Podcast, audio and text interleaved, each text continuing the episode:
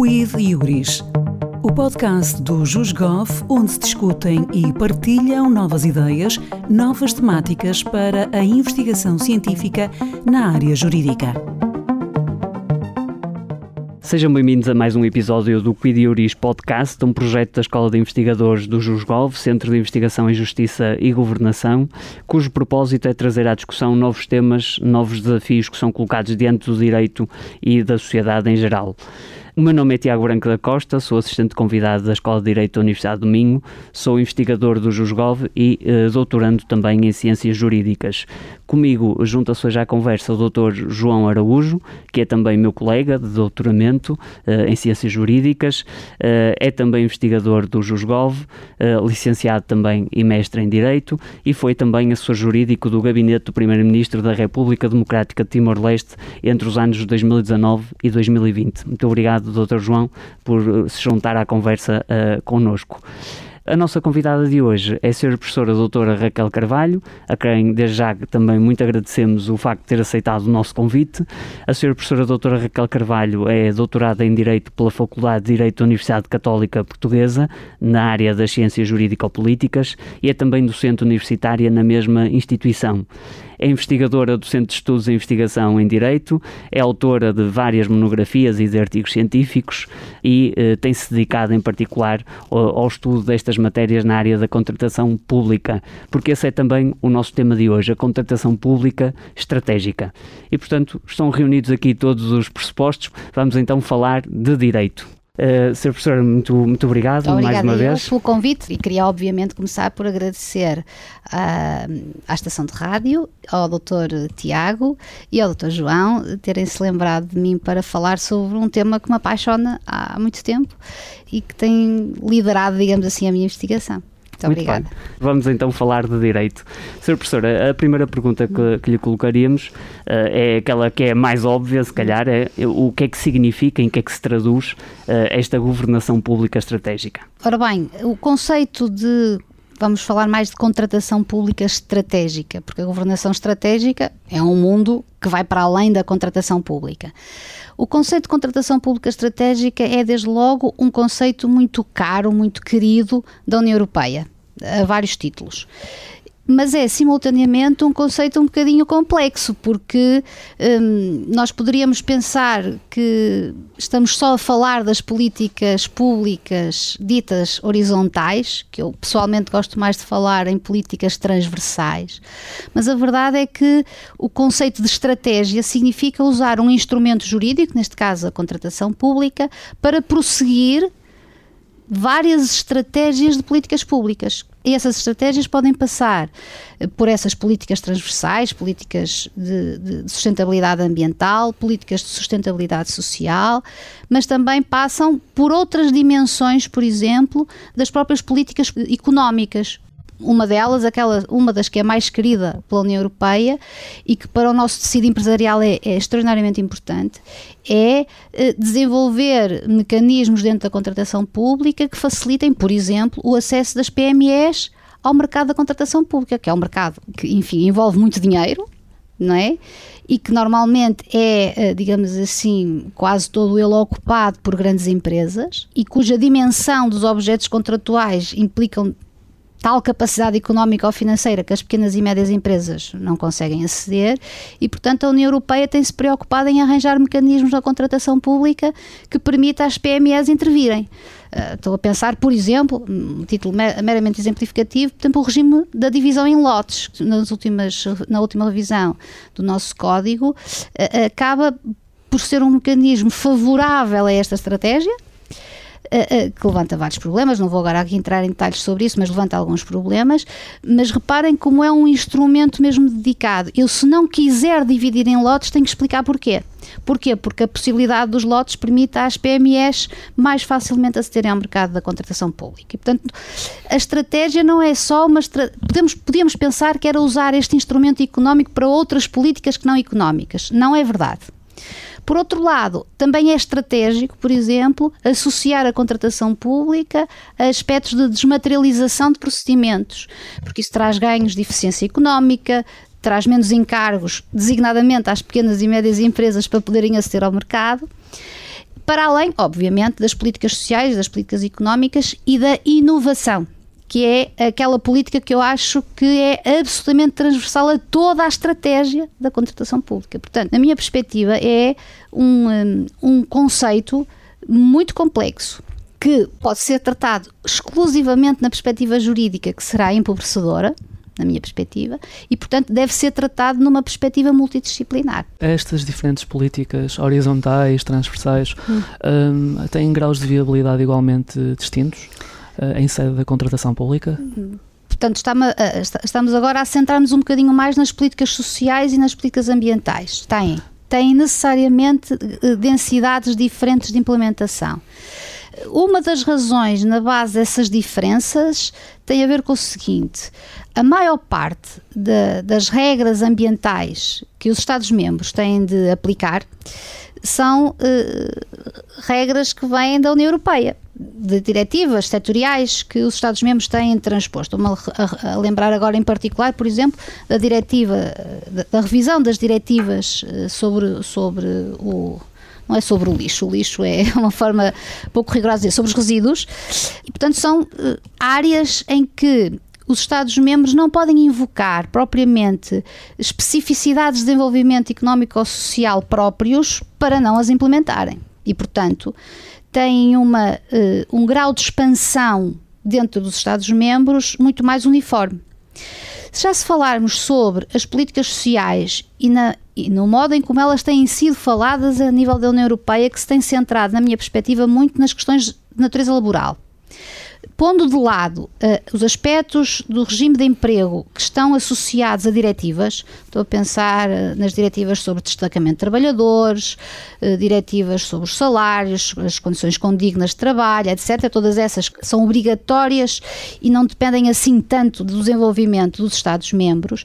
A verdade é que é mais fácil para usar uma, uma linguagem não muito rigorosa, mas mais perceptível, é mais fácil incorporar determinantes de políticas ambientais, designadamente na fase da formação dos contratos públicos, do que eh, aspectos de natureza social. É por isso que normalmente nós estamos habituados a enfim, eu, eu diria isto de uma forma um bocadinho crítica, não é? Porque depois, se nós resolvemos estudar bem as coisas, elas podem não ser exatamente assim. E eu já vou explicar um bocadinho a minha ideia. Estamos um bocadinho habituados a, ora bem, políticas ambientais, vamos tratar disto na fase da formação do contrato políticas sociais, eh, salários, eh, igualdade de, de acesso, igualdade de género, eh, bem, não, o não uso de trabalho infantil já é um impedimento, portanto já é na primeira fase, mas as políticas de, de igualdade de salários, etc., bem, isso já tem a ver com a parte da execução do contrato. E, portanto, nessa perspectiva, eu diria que as políticas sociais, e isso é, vê-se em vários documentos de soft law da União Europeia e e em alguns contratos, desde que eles sejam visíveis, não é? porque nós temos esse problema, eh, são, têm, têm, têm tido mais receptividade e são mais aplicáveis do que os aspectos sociais. E, portanto, nessa medida, eu diria que há um, há um desequilíbrio. Onde é que eu acho que a perspectiva é um bocadinho redutora Uh, tenho andado a pensar nisso, quero ver se publico sobre isso, para ver se nós discutimos mais sobre isto. É que a perspectiva também da União Europeia não é de aplicação uh, estanque das políticas uh, ambientais e das políticas sociais. E eu acho que nós devemos todos começar a pensar um bocadinho em expandir o conceito do que é a dimensão social de sustentabilidade. Porque temos sempre pensado, e muito bem, na dimensão laboral, portanto, os aspectos laborais ligados diretamente às pessoas que executam os contratos. E muito bem, não, não tenho nada contra isso, acho, acho que é uma dimensão que tem que continuar a ser eh, prosseguida, mas também tem de se pensar que há muitas externalidades de políticas ambientais que têm reflexos sociais. Eu vou dar-vos um exemplo. Por exemplo, quando eu faço em Portugal ainda não consegui reunir dados sobre isto. Portugal é sempre velho problema, temos muito poucos dados agregados para estudar essas coisas, mas se eu resolver fazer um procedimento de contratação pública de fornecimento de refeições às escolas, por exemplo, e isso pode ser a nível municipal, que tem a tutela das escolas básicas, não é?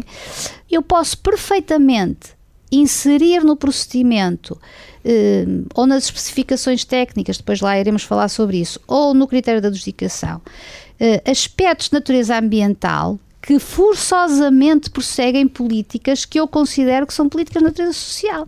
Se eu peço que o fornecimento de bens alimentares seja orgânico, seja fresco, livre de pesticidas, tudo isto é ressoa ambiental, certo? Mas em rigor, o que é que eu estou a tentar promover? Uma alimentação saudável. Ora, isto é uma consequência de natureza social. Não é apenas uma, uma consequência de natureza ambiental. E a par disto, outras, outros exemplos que poderíamos, uh, poderíamos dar. Muito bem, e como é que será então a convivência? Eh, será fácil, será mais, mais complexa entre estes fins de interesse público e aquilo que, que, nós dizemos que é o fomento, digamos assim, da, da concorrência, não é? Eh, que geralmente é apontado como o, o principal eixo da contratação pública? Pois, quanto mais objetivos nós juntarmos à contratação pública, mais complexa ela é. Uh, repare, nós neste momento temos uh, um critério de adjudicação monofatorial, baseado no preço, e um critério uh, de adjudicação multifatorial. É evidente que para promover todos estes objetivos nós temos que usar o critério multifatorial. O problema do critério, o problema, isto é, a, a dificuldade associada ao critério multifatorial tem que ver com a sua densificação em fatores e correspondente modelo de avaliação. Porque eu não posso querer dizer que quero produtos frescos, tenho que dizer em que circunstâncias, ou tenho que descrever a cadeia, a cadeia de fornecimento, e portanto isso tem de ser traduzido em fatores, em subfatores, dar uma avaliação. Isto para o júri é complexo, como é evidente, e é essencialmente complexo até em momento muito anterior, que é aquilo que eu acho que tem vindo a ser absolutamente descurado e que resolveria muitos problemas, que é o problema do planeamento do procedimento. Repare, outro dia estava a dar uma formação exatamente sobre contratação estratégica e uma das perguntas que me foi colocada foi: mas que, uma, uma pessoa que trabalha numa entidade pública, uma, entidade, uma possível entidade adjudicante, foi: mas qual é o incentivo que eu tenho para ter este trabalho todo de planear, fazer as peças do procedimento direitinhas, pensar no critério da adjudicação, nos fatores, etc. Já estou falando do critério da adjudicação, porque também tem que pensar nas especificações técnicas, que muitas vezes. É? Qual é o incentivo que eu tenho? Eu não tenho incentivo para isto. Isto está imenso trabalho. Eu não tenho tempo para estar a pensar. Pois é, porque a contratação pública estratégica precisa de tempo de planeamento em primeiro lugar um bom planeamento, digamos assim, antecipa todos os problemas, resolve, antecede e resolve a complexidade. E, portanto, não é fácil uh, implementar procedimentos desta natureza. Por outro lado, há muitas vezes ideias fantásticas de promoção destas políticas. Estou a pensar até num, num, em, em uma ou duas soluções que o nosso código tem sendo que Portugal já foi advertido que não pode estar assim, porque viola as, as regras da concorrência, mas que de facto implicam que além de eu ter que fazer esse, esse planeamento, eu tenho que fazer esse planeamento à luz de princípios fundamentais da contratação pública. Portanto, eu não posso pedir ao mercado coisas que violem o princípio da concorrência, que violem o princípio da igualdade, da proibição da discriminação em função da nacionalidade ou o princípio da igualdade e essa conciliação de interesses é complexa, é complexa de se fazer. Há ainda um, uma outra limitação que neste momento nos fóruns internacionais dos académicos, nós que não temos assim muito que fazer a não ser discutir estas questões, tem sido muito discutida, que é um requisito que vem dos, do, da jurisprudência do Tribunal de Justiça, que é todos estes fatores que são transversais, vou-lhe chamar assim, ou horizontais, antes secundários, etc., têm que estar ali ligados ao objeto de contrato. Ou seja, eu tenho que explicar de que modo é que estes fatores, de alguma maneira, concretizam, explicitam, ajudam a realizar o objeto de contrato. E isso é mais uma dificuldade. Repare, nós estamos aqui a falar sobre isto, somos três juristas, não é? E, e eu admito que nós os três percebamos bem do que estamos a falar, mas nós estamos a falar de, de, de, um instrumento que é utilizado diariamente em muitas autarquias, onde estão pessoas que não têm uma formação suficiente, não estou a dizer que são mal formadas, estou a dizer que não têm qualificações suficientes para fazer isto. E, portanto, o que acontece, e aquilo que a, que a União Europeia também tem estado a sublinhar muitas vezes, é preciso qualificar os recursos humanos. E qualificar os recursos humanos, na minha perspectiva, no, no nosso cenário português, mais os, os recursos humanos das entidades adjudicantes. E reparem, são normalmente as entidades adjudicantes mais pequenas, os municípios que tentam ir fazendo estas coisas e, portanto, é completamente diferente, sei lá, o município de Braga com o município, um município qualquer traz os montes ou do Alentejo, não é? São, são, as realidades são absolutamente diferentes em termos de recursos humanos. Há, recursos, há, há municípios que nem departamentos jurídicos têm, não é? Isto choca depois com uma outra coisa, que é a, a, rigidez da organização das entidades adjudicantes, que precisam de equipas multidisciplinares para fazer isto e normalmente não têm, não é? Portanto, o que é que nós estamos habituados? Vamos fazer um concurso público para comprar, seja o que for. Primeiro vai ao departamento jurídico para eles lá fazerem aqueles chatos, não é? Fazerem aquela, de nos dizerem em que medida é que nós podemos fazer. Depois tem de ir ao departamento financeiro por causa das autorizações. E depois temos de falar com os engenheiros para fazer as peças mas não falam ao mesmo tempo todos entre si. E isso depois desgasta e leva à tal pergunta: mas porquê é que eu hei ter este trabalho todo? Por fim, e não querendo, enfim, monopolizar a, a conversa desta forma, há a necessidade de existirem políticas públicas de topo que incentivem e reconheçam estes, estes pequenos esforços que vão sendo feitos. E, e, isso também se nota de que as pessoas acham que não têm reconhecimento, desde logo do seu imediato superior que não está para aí virado, mas também ao nível mais global do governo. Por outro lado, hum, as políticas sociais e ambientais, uhum. designadamente na execução dos contratos públicos, uhum. uh, podem ou não uh, pressupor custos uh, avultados em caso afirmativo, uh, como justificá-lo uh, aos olhos dos contribuintes em tempos que sabemos que se avizinham de restrições financeiras? É verdade, normalmente os custos de pedir um produto ou um bem com determinadas características uh, mais amigas do ambiente significa maior custo à partida. Maior custo à partida. E isso é preciso explicar ao contribuinte, porque as compras públicas são pagas com o dinheiro dos contribuintes. Isso leva-me a uma outra questão que é: primeiro, estas transições não devem ser feitas, ou estes impulsos não devem ser feitos em momentos de crise económica ou financeira, como é evidente, porque quando há, quando há escassez de recursos, as pessoas não estão particularmente sensibilizadas, nem têm disposição para serem sensibilizadas para eh, ganhos a longo prazo e ganhos que não são imediatamente visíveis não é? Um, Vou-vos dar um exemplo. Imaginem que um determinado, uma determinada entidade adjudicante queria comprar produtos de limpeza, certo? E queria comprar produtos de limpeza amigos do ambiente, que são, enfim, não, não sei se fazem compras, mas eu vou ao supermercado, quero um produto amigo da limpeza, ele custa para aí mais 60 ou 70 cêntimos do que um produto normal, certo? Portanto, são mais caros ao início.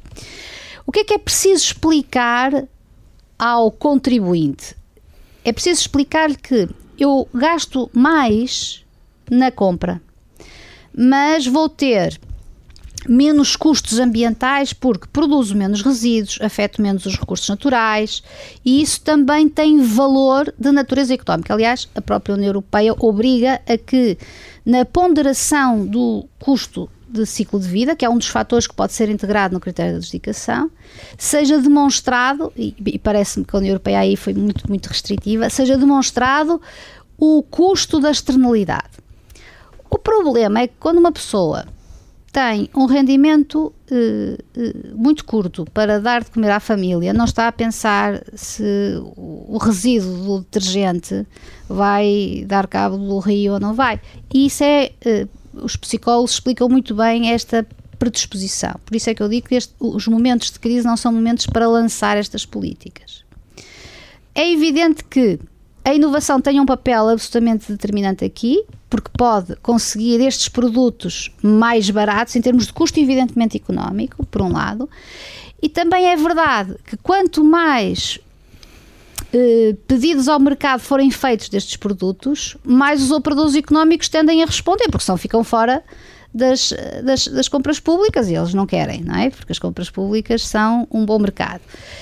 E depois é deixar funcionar o mercado. Quanto mais procura houver, a oferta desenvolve-se e naturalmente os custos descem. Só que isto não é imediato e isto de facto tem alguma demora de tempo. Só para terminar, há um aspecto que não, não está diretamente vocacionado uh, com a pergunta que me fez, mas que tem reflexos nesse, neste aspecto, que é se nós conseguirmos mostrar à sociedade os resultados da implementação destas políticas em contratos que já as têm, de como eu comprei um, um, um, produto mais amigo do ambiente, ele durou mais tempo, portanto, eu em vez de comprar daqui a 5 anos, já só compro daqui a 10.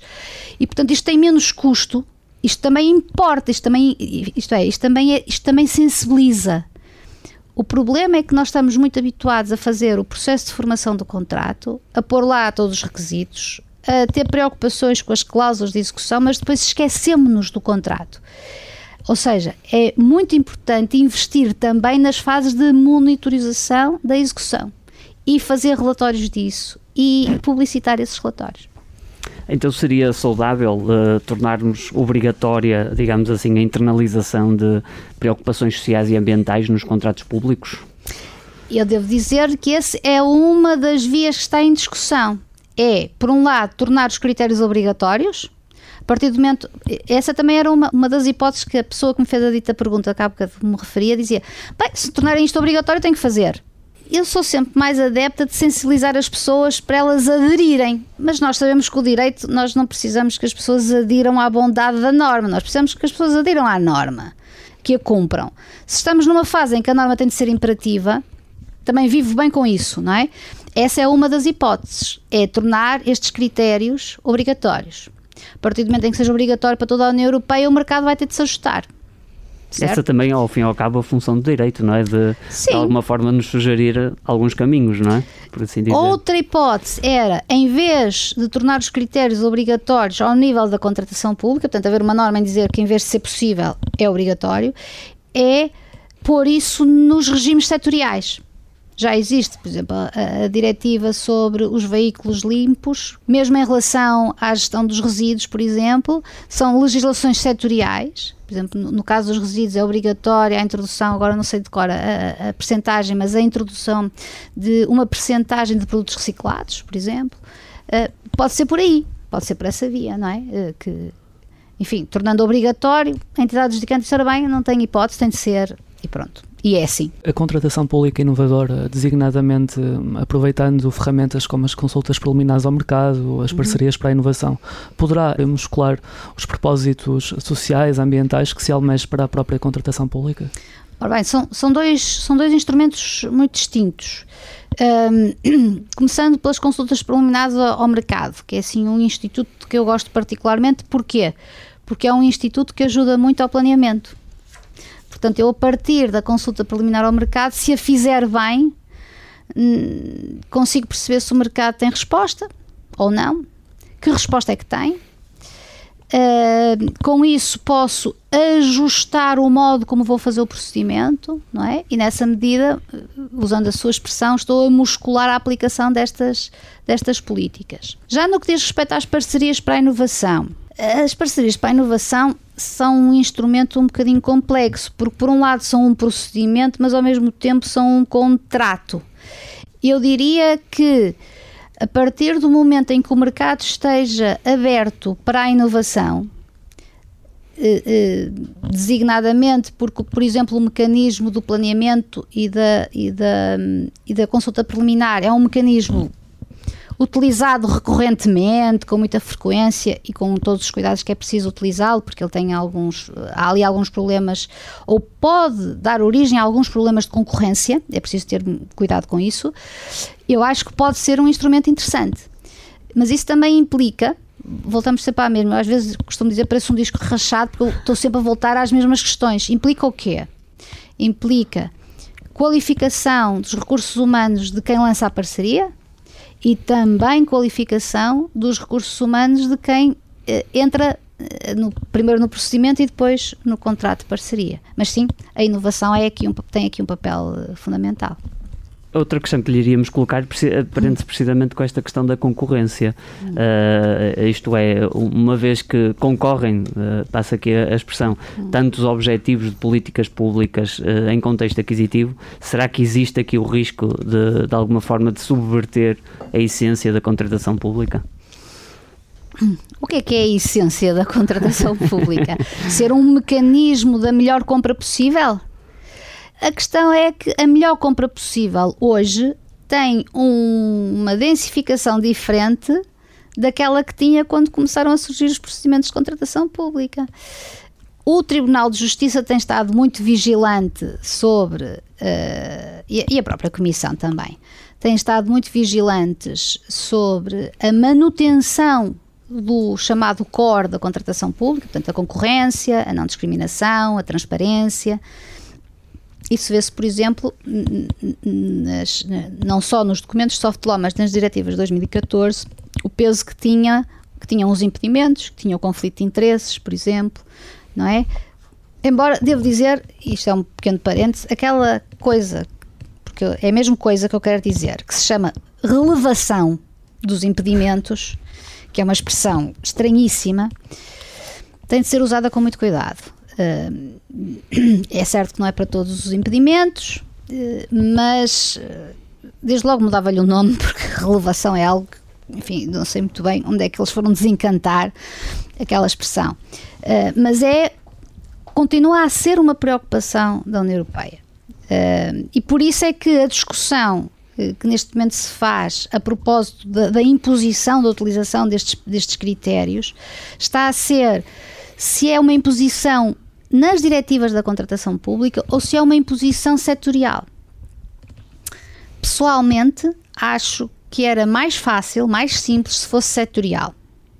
Pode haver algumas obrigações, como é evidente, porque isso permitiria, eh, enfim, responder um bocadinho à sua abordagem. A contratação pública continua a ser um instrumento de natureza eh, económica ou financeira, eh, que, que prossegue vários objetivos. Depois, a densidade dos demais objetivos vai depender muito do que é que eu quero comprar. Até porque, em bom rigor, tem mesmo de ser assim. Porque uma, se eu quero comprar comida, ou quero comprar detergentes, ou quero fazer uma escola, são tudo coisas diferentes. Portanto, há aqui eh, necessariamente diferenças que eu acho que, pelo menos num primeiro momento, ainda não consigo ver para além disso, pelo menos num primeiro momento, estariam melhor defendidas se a legislação setorial impusesse determinadas características. A revisão de 2021 do Código dos Contratos Públicos introduz novidades significativas em matéria social, ambiental, inovação. A revisão de 2021 traz algumas novidades, em particular tentando, eu vou dizer aqui uma coisa, uma forma que eu achei um bocadinho acrítica, dar tradução a algumas exigências do plano de ação para a transição para a economia circular. Uh, não é? Porque nós passamos a ter no Código dos Contratos Públicos a referência a cadeias de fornecimento, a, a circuitos curtos de fornecimento, há alguma preferência local, isto é, entre aspas, não é? é a União Europeia já nos disse que isso não pode ser assim, mas isso vem precisamente dessa, desse plano de ação de economia circular. Houve algum reforço, porque não só se fala nos, no princípio da sustentabilidade, como, eh, por exemplo, em termos de impedimentos, houve algum reforço para situações de inalidade profissional, por exemplo, que tenham a ver com o incumprimento de obrigações de natureza social ou de natureza eh, ambiental. Eh, em determinadas situações de exclusão das propostas, pode ser por incumprimento de regras desta natureza. portanto, acho que houve, digamos assim, em termos do legislador português, algum reforço dessas, dessas dimensões. Uh, fez foi. Um, enfim, foi com muita sede ao pote, no sentido de tentar uh, já juntar aspectos da, da, das estratégias para a transição para a economia circular, porque nós também temos uma estratégia interna, não é? Uh, que está alinhada com a estratégia europeia, mas um, não pode ser assim, porque vamos, voltamos novamente àquela, àquela, à anterior pergunta, porque isto é um instrumento de concorrência. Portanto, se eu quiser, eu até posso achar que o senhor Joaquim, que tem um pomar fabuloso, é que devia fornecer as maçãs para a escola. Mas eu não posso dizer, num procedimento de aquisição de fruta, que quero o senhor Joaquim, ou que quero um circuito, ou que quero algo, que, ah, digamos assim, um fornecimento dos, dos, dos produtores locais. Eu não posso dizer isto, que isto viola o direito da União Europeia. Mas posso, de alguma maneira, estabelecer critérios, por exemplo, exigindo que as maçãs sejam muito frescas, que as maçãs sejam de um determinado tipo, que, o circuito de, de distribuição dos, dos, produtos tenha a menor pegada ecológica e de alguma maneira abra a porta a que o Sr. Joaquim possa concorrer. E no limite até pode ser ele escolhido, ou não, mas tem que observar todas as regras de concorrência porque senão mato o procedimento logo à nascença, não é? Eh, é isso. Reparem, eu sou jurista, eu posso desenhar um caderno de encargos assim, eu posso lá escrever isto. Tem de ser um circuito com uma baixa pegada ecológica, mas eu sozinha não posso fazer isto. Eu sei lá o que é que é uma pegada ecológica. Ou melhor, o que é que mede? Em que é que se mede uma pegada ecológica baixa? Não é? Já há alguns produtos que têm, eh, este produto tem a pegada ecológica X, produziu não sei quanto CO2. Pronto. Pode haver estándares internacionais para isto ou não. Cá está. Porquê é que é importante a fase da monitorização dos contratos? Por isto, mas não só dos nossos, nós temos que ir lá fora ver o que é que os outros andam a fazer deste propósito. E há muitos países uh, da União Europeia que já vão fazendo tentativas.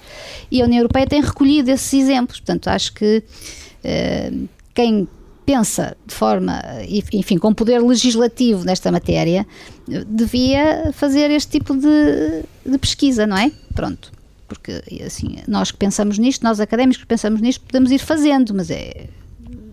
Enfim, isto demora, não é? Já temos percebido então que estas matérias sofrem aqui uma, uma grande influência daquilo que é o direito da União Europeia. Como é que ele tem evoluído nesta matéria? Pois, uh, uh, estas questões já nas diretivas de 2004 existiam, existiam com assim objetivos, não é? As de 2014 foram absolutamente reforçadas nesta matéria. Mas não são só as diretivas da contratação pública, são, é, é, é todo um conjunto de outras diretivas e de documentos de soft law, comunicações da Comissão, uh, uh, relatórios que, por exemplo, o Comitê das Regiões vai fazendo, etc. Tem, tem, tem sido construído nesse sentido. Isto tem, digamos assim, isto tem, é, é um movimento internacional porque nós aqui estamos só a falar de contratação pública estratégica ao nível, enfim, daquilo que é o instrumento da União Europeia, mas um, o GAP também tem preocupações desta natureza, as Nações Unidas também têm preocupações desta natureza. Eu recordo que as Nações Unidas, na Agenda 2020, 2020 2030, melhor dizendo, estabeleceram 17 Objetivos de Desenvolvimento Sustentável. E se vocês forem ver, se não me engano, é o 11 um dos targets, um dos targets é precisamente utilizar o instrumento da contratação pública para a produção hum, limpa, uh, só lembro, volto só a lembrar-me da expressão em inglês, a produção limpa nas cidades. Mas nós podemos desdobrar isto em, em, isto é, podemos ligar a contratação pública a muitos outros objetivos. Estou a pensar, por exemplo, os procedimentos de contratação pública aplicados aos, à, à, aquisição de, de, de, bens alimentares contribui para a diminuição da pobreza, por exemplo. Uh, as preocupações sociais, laborais, contribuem para a diminuição da, da, da pobreza também, da resiliência das cidades, do bem-estar das pessoas. Portanto, é, é possível fazer esta interligação. Um, isso é particularmente importante porque fora da União Europeia há países que nos seguem em termos de políticas, não é? de objetivos.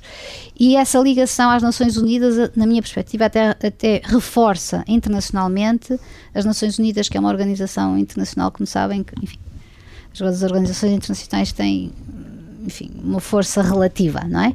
E nesta perspectiva, a União Europeia, ao ter este instrumento e ao juntar-lhe estas políticas, pode ser um instrumento importante de conjugação de esforços, em particular até para países mais pobres, estou a pensar designadamente nos países africanos, onde, isto, onde estas questões são bastante mais prementes do que na União Europeia. E, e no caso português, eh, esse acompanhamento tem sido também harmonioso, saudável, ou, ou ainda falta concretizar aqui algum aspecto? Esta ligação aos objetivos. Olha, devo dizer aos que. Aos objetivos na... e à evolução, e à evolução. Da, do direito da União Europeia. Olha, dois aspectos, um positivo e, e, um. Também é positivo, mas revelou aspectos negativos, vamos dizer assim. O positivo, por exemplo, a academia, e vou falar da, da, da, minha faculdade e da minha universidade, da minha universidade em particular, um dos nossos objetivos, uh, ou melhor, uma das dimensões das nossa, da nossa estratégia enquanto universidade é precisamente a investigação, qualquer que seja a área, e no direito também, ter sempre ligação e evidenciação de ligação aos Objetivos de Desenvolvimento Sustentável. E, portanto, nessa medida, a Universidade Católica resolveu colocar todos os seus investigadores a encontrar pontos de ligação com, com estes objetivos. Por outro lado, em Portugal, estas políticas têm sido aplicadas? Têm. Há um relatório, uma auditoria, um relatório de uma auditoria do Tribunal de Contas, eh, se a memória não me atraiçou, 2020, mas enfim, não estou certa se é 2020 ou é 2021, que fez um levantamento a propósito da Estratégia Nacional de Compras Públicas Ecológicas. Foi ver os contratos que tinham aplicado estes critérios e, e as conclusões são muito desanimadoras. São muito desanimadoras, porque são poucos os contratos que utilizam, eh, normalmente apenas e essencialmente nas matérias das políticas ambientais, não é? Das políticas sociais estão mais preocupados de facto com as questões laborais. Uh, mas uh, é muito incipiente a utilização pelos, pelos enfim, pelas nossas entidades adjudicantes destes critérios. Para mim, ainda é mais problemático porque até, até, até tentei perceber como é que o Tribunal de Contas tinha acedido a essa informação, porque o IMPIC, que é o, o, o, a entidade reguladora destas matérias, faz relatórios eh, a miúde sobre a contratação pública com muitos indicadores, mas não tem estes. E o que eu pude apurar era que foi o próprio tribunal que andou para lá ver os vários contratos, o que é uma pena porque é algo que o IMPIC, enquanto entidade, uh, enquanto entidade de governação, na minha perspectiva, devia juntar, não é? Devia juntar estes, estes, estes indicadores aos seus relatórios, que são relatórios fantásticos, muito interessantes, muito úteis para perceber a contratação pública, que eu utilizo muitas vezes nas minhas, na minha investigação, mas neste momento ainda falta isso. Por outro lado, um pouco na esteira do que já, do que já tinha referido, um, verifica-se uma recente aposta do legislador português para a instrumentalização dos contratos públicos para políticas de desenvolvimento local e regional. Uh, estas políticas tendem, de facto, a colher a simpatia do cidadão comum. Uh, no entanto, podem ou não ainda assim gerar uh, dilemas prementes à luz da conformidade com o direito europeu dos contratos públicos. Depende do objeto e do valor do contrato eu diria, não é? Porque se se contiver naqueles, nos valores abaixo dos limiares e não houver necessidade de procedimentos uh, com publicidade, etc., é evidente que isso uh, depois tem uh, o acolhimento das, das comunidades locais. É preciso ter algum cuidado para. Porque há um instrumento jurídico que é o fracionamento do objeto, não é? Uh, mas que, uh, que, permite eh, contratos e procedimentos diferentes e abaixo dos limiares, mas é preciso ver lá as, as regras sobre o valor para que isso não, se, não seja um instituto que subverta a concorrência, não é? Portanto, nessa medida um, pode ser interessante, depende do objeto do contrato, depende do valor, porque as regras são as regras nós podemos conseguir dar-lhe a volta, mas a fraude à lei é um instrumento jurídico que nós conhecemos e que os tribunais não deixam, não deixam passar e muito bem. A figura dos contratos reservados, penso por exemplo na reserva de contratos públicos a empresas que, que se dedicam de forma especial à integração profissional de pessoas com deficiência. Uhum. Uh, poderá merecer um olhar crítico à luz dos princípios da igualdade e da concorrência? Ou, ou tratar-se-á de uma abordagem de discriminação positiva, porventura facilmente justificável? Primeiro, esses contratos exigem, existem ao abrigo da, da, da própria diretiva. A diretiva permite isso. Pode ser encarado como uma política de discriminação positiva. Eu pessoalmente, isto é a título meramente pessoal, eu sou sempre contra essa coisa das cotas. Acho que isso é um instrumento que pode ser necessário, mas que mal seja possível deve desaparecer, porque é em si mesmo discriminador não é? Portanto, se uma pessoa que tem uma determinada deficiência física consegue uh, uh, um determinado contrato porque tem essa, ou, ou melhor, ou porque isso influencia a escolha, eu acho que isso acentua ou acentuará para a pessoa a sua própria condição. Até porque há domínios onde isso é absolutamente irrelevante, não é? É absolutamente irrelevante. Não acho que se se contiver dentro dos princípios da União Europeia e dentro daquilo que a União Europeia permite, não acho que seja um problema. Acho que é uma forma de, de, de robustecer uh, as políticas de igualdade, seja ela qual for, não é? Uh, e nessa medida é positiva.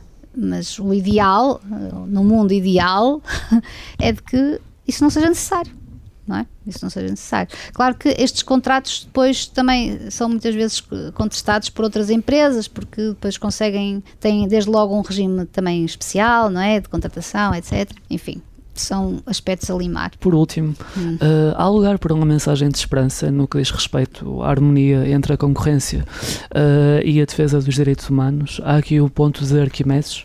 Ora bem, esperança eu acho que há. Acho que há, hum, acho que há hum, muito trabalho pela frente para que o instrumento da contratação pública seja também um instrumento de defesa dos direitos humanos, em várias vertentes. Muitas das vertentes que nós já falamos aqui têm essa dimensão. Só que isso dá muito trabalho neste momento. Dá trabalho a construir o, o procedimento de maneira a ter, a, ter, a ter esses resultados, não é?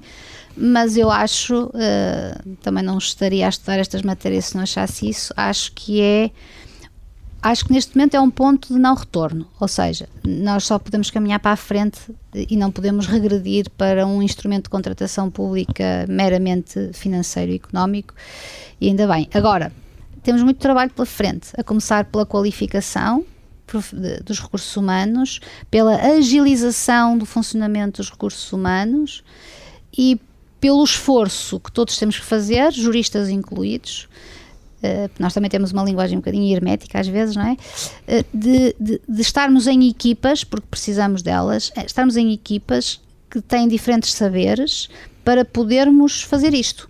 E, portanto, encontrar uma linguagem que seja comum, ou pelo menos uma plataforma de linguagem que seja comum. Isso às vezes não é, não é muito fácil. Eu estive num, num só para terminarmos, estive num focus group que está a estudar uh, uma, revisão, uma revisão de critérios de compras públicas, ecológicas, etc. E, e, o grupo em que eu estava, eu era a única jurista. Portanto, ideias fantásticas, e eu dizia assim, pois, mas não, não pode ser, não pode ser por causa disto, não pode ser por causa daquilo. A dada altura, disse, bem, eu, eu, eu posso não dizer mais nada, porque de facto o contributo que eu trago é sempre de travão, não é? Porquê? porque as pessoas, cada uma, e muito bem, cada uma na sua, na sua como é que eu ia dizer, na sua, na sua área do saber, traziam ideias fantásticas, mas que têm de ser trabalhadas e a União Europeia tem de ser convencida, não é, de que tem de haver mecanismos de acomodação, de conciliação, eh, porque eu acho que estas políticas já não são eh, secundárias, não são uhum. horizontais, são transversais, portanto temos de as conjugar. E isso é de facto um desafio mas é um desafio que eu acho que vale a pena. Muito bem, Sra. Professora, muito obrigado uh, muito mais uma vez por ter uh, vindo sentar-se aqui à conversa connosco e discutir estes temas uh, muito interessantes. Muito mais uma vez, muito obrigado também ao Dr. João uh, por ter conduzido connosco esta, esta entrevista. Nós voltamos em breve com novas, novos temas, novos convidados uh, para falarmos de direito. Muito obrigado. Quid Iuris o podcast do JusGov, onde se discutem e partilham novas ideias, novas temáticas para a investigação científica na área jurídica.